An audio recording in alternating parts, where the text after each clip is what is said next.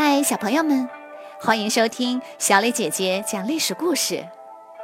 我们的故事全部来自专业正史，绝不细说。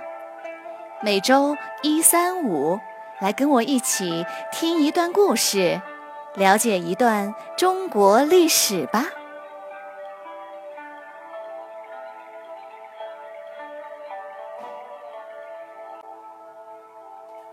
今天我要给你们讲的故事的名字叫做《失之东隅》。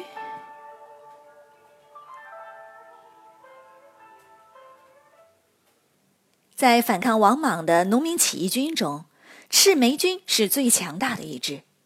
他们共有几十万人，都是些目不识丁的农民。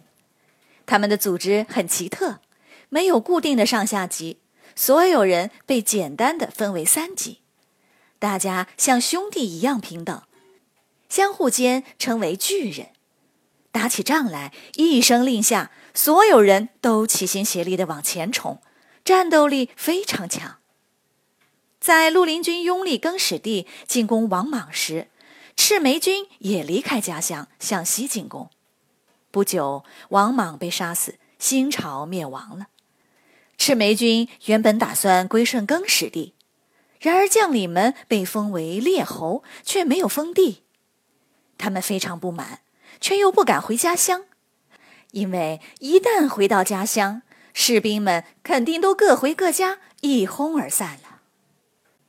赤眉军在原地停留了一年多，却依然没有得到妥善安置。赤眉军干脆兵分两路进入关中，跟更始帝开战了。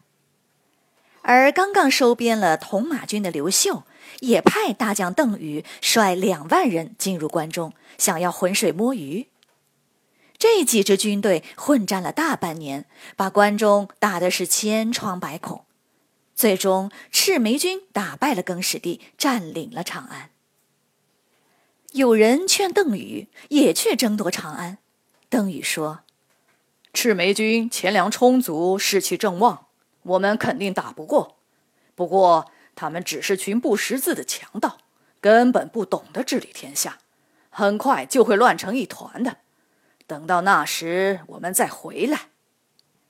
于是，邓禹率军离开关中，向北攻占了上郡、北地、安定等地。果然，赤眉军虽然拥立了一个放牛娃当皇帝，但没有人愿意帮他。地方豪强们都各自兴建营寨，坚守自保，不肯归顺。更糟糕的是，经过战乱后的关中，随即又发生了严重的饥荒，许多地方空无一人，白骨遍野。三十万人的赤眉军每天都要吃喝，然而只见粮食不断被消耗，却无处得到补充。他们只有一个办法：抢。长安城抢光了，就到周边各县去抢，最后实在没地方可抢了，只好决定离开长安。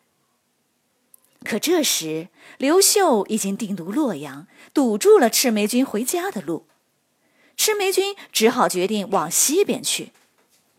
在赤眉军走后，邓禹杀了个回马枪，占领了空荡荡的长安城。赤眉军往西走了六百里。遭到了当地军队的抵抗，什么也没有抢到。又遇天降大雪，许多士兵被冻死了。又冷又饿的赤眉军只好掉头返回。饿着肚子的赤眉军一路冲杀回来，冲到长安近郊，把汉朝皇帝的陵墓全都挖了个遍，然后打败邓禹，再次占领了长安。不甘心失败的邓禹想要夺回长安，却再次被打败。刘秀见邓禹连打败仗，便派冯异代替邓禹指挥作战，同时在洛阳以西布下重兵。然而邓禹不服气，一心想要打败赤眉军，挽回颜面。不久，邓禹不顾冯异的劝阻，强行与赤眉军交战，结果两人再次被赤眉军打得落荒而逃。邓禹非常惭愧，就引咎辞职了。冯异召集逃散的士兵坚守营地。突然，他发现了赤眉军的一个致命破绽：于是他下战书，主动跟赤眉军约战。这一天，赤眉军正要进攻，突然从路旁杀出了一支军队，服装穿戴和赤眉军一模一样，连眉毛也是红色的。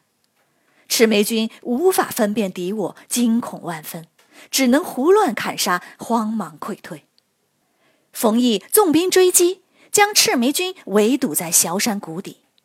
赤眉军正慌乱的不知所措，突然军中不断有人喊道：“投降啦，投降啦！”赤眉军彻底崩溃，八万多人全部缴械投降了。刘秀知道后，高兴地说：“冯异先前打了败仗，现在打了胜仗，搬了回来，真可谓失之东隅，收之桑榆呀！”剩下的十多万赤眉军慌忙向南逃窜，刘秀早有安排，率领大军严阵以待。面对突然出现的大军，赤眉军毫无准备，非常震惊。放牛娃皇帝只好献出玉玺投降了。赤眉军全部被缴械，兵器堆积的和山一样高。刘秀安排赤眉军吃了难得的一顿饱餐后，回到家乡，彻底解散了。冯异继续留在关中，用了三年多的时间，才逐步平定关中大大小小的地方豪强。刘秀就这样打败了赤眉军，占领了关中。然而，这不过是全国七八个对手中的一个而已。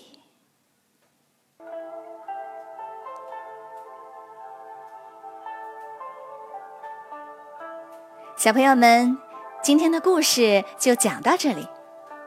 我们来学一个成语：“失之东隅，收之桑榆。”东隅是指东方日出的地方，而桑榆是指黄昏日落的地方，比喻开始在这一方面失败了，最后在另一方面取得胜利。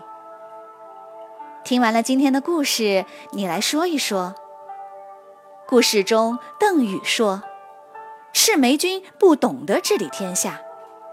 假如赤眉军真的打下了天下，你觉得他们有可能治理好天下吗？为什么呢？”欢迎你们踊跃到公众号留言，或者用语音说出你们的答案。感谢你们今天的收听，我们下个故事再会。